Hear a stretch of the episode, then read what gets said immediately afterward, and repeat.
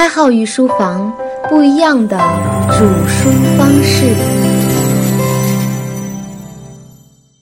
御书房的各位伙伴们，大家好！开号又开始为大家煮书了。上节我们节目的最后讲到一个很有意思的概念，叫后发制人。《水浒传》里有这样的描述：在柴进的家里，洪教头和林冲较量，使出了浑身解数，而林冲则是退后几步，找准机会。看中洪教头的破绽，一脚把洪教头踢倒在地。包括很多武侠小说里提到的挥马枪，还有《三国演义》里关二爷使的拖刀计，体现的都是后发先至的智慧。后发制人显得那么有涵养，显得那么文质彬彬而又诗情画意。所有后发先至的技法都有一个共同特点，那就是他一定是站在发现对方的破绽，在对方运动动能最大的时候。给予对方强力的打击，这种打击的力量是无法控制的，甚至是毁灭性的。这就引出我们的思考：如果对方在逃离博弈的时候，我们应该持什么样的态度？到底是乘胜追击呢，还是固守自本呢？任何行动的前提一定是预估你的成本是否能够承担。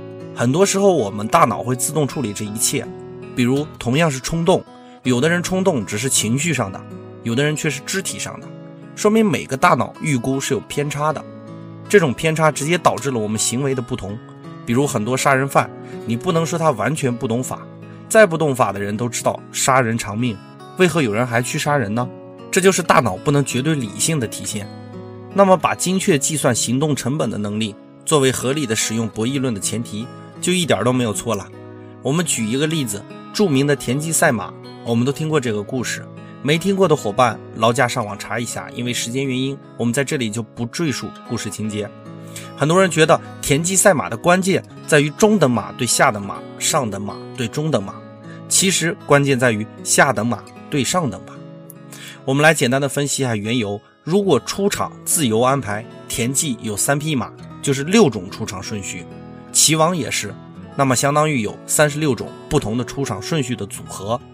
其中有六种情况，田忌会赢得整场比赛，田忌获胜的概率仅仅为六分之一。那么相当关键的地方就在于三场比赛中如何赢掉整个比赛。田忌的关键就在于如何用下等马消耗掉对方的上等马。如果成功的用下等马消耗掉了对方的上等马，那么剩下两场比赛，田忌有两匹马，齐王也是。那么一共有四种排列组合的方式，只要排列顺序正确。田忌使用中等马对齐王的下等马，用上等马对齐王的中等马，这种状况发生的概率是百分之五十。那么相当于孙膑用这种策略，第一场成功消耗后，顺利的把田忌的成功率从六分之一提到了百分之五十。看似简单的错位思考，其实是精心算计的结果。道德经三十六章中说道：“将欲夺之，必固与之。”这句话听着迷糊吧？不要紧，现今社会我们也说这句话，只是用词有所变动，叫做“将欲取之，必先予之”，体现的就是后发先至、小猪吃大猪的逻辑。三十六计中以逸待劳、简造诱敌、欲擒故纵、开门以道、假痴不颠，体现的都是后发制人的智慧。清朝中兴名臣曾国藩平定太平天国的时候，使用的就是后发制人的策略。从来都是一城一池的争夺，稳扎稳打，不冒进，最后在战争中不断消耗敌人。太平天国鼎盛的时期，兵力一度超过曾国藩数倍，而曾国藩则是不慌不忙地修建城墙和战壕，养精蓄锐。这种策略往往更好地转化局势，变被动为主动，变不利为有利，最后取得胜利。曹刿论战恰恰也是后发制人的道理，留下了一句千古名言。一鼓作气，再而衰，三而竭。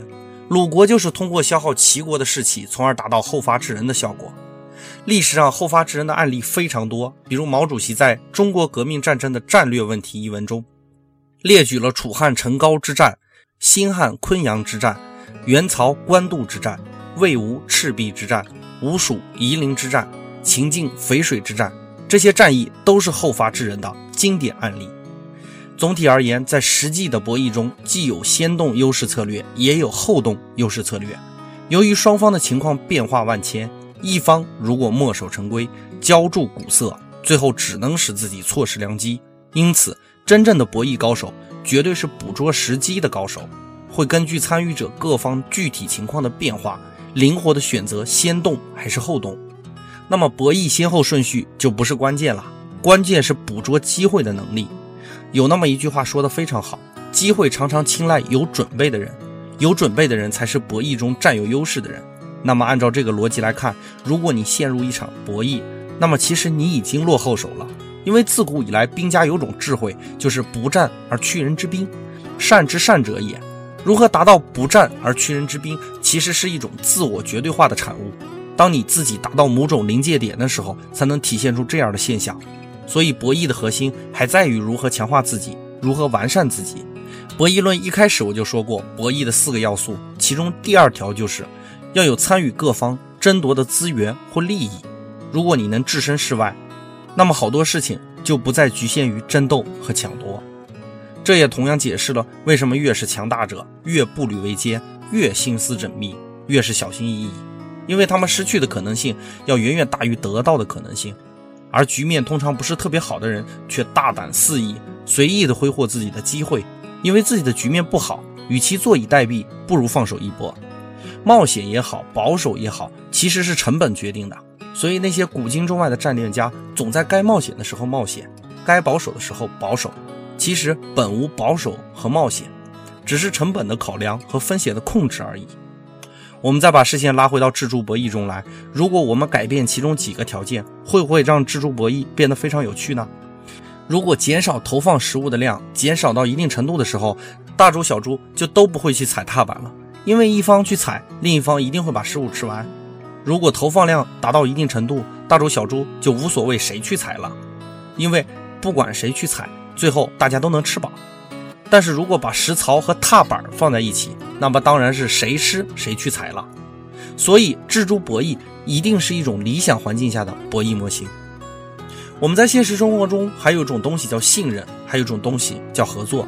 所以很可能穷我们一生都不会见到蜘蛛博弈在生活里的体现，但是其中隐含的智慧值得我们去好好体会。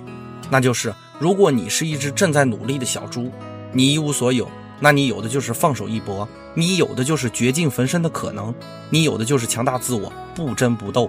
但是如果你是一只大猪，你就要收好自己的贪婪，踏实做事，小心维稳，因为你要小心过度的损耗，你要小心成本的失控。这个模型也让我陷入一种思考，那就是大到底是惩罚还是奖励？本节的内容就播讲到这里，在节目的最后，我把毛主席《西江月》里的一句话送给大家，送给那些正在奋斗中的小猪，希望你们能找到自己的方向，一个稳定的自己胜过十个优秀的技法。千军围困万千重，我自岿然不动。伙伴们，我们下节再见。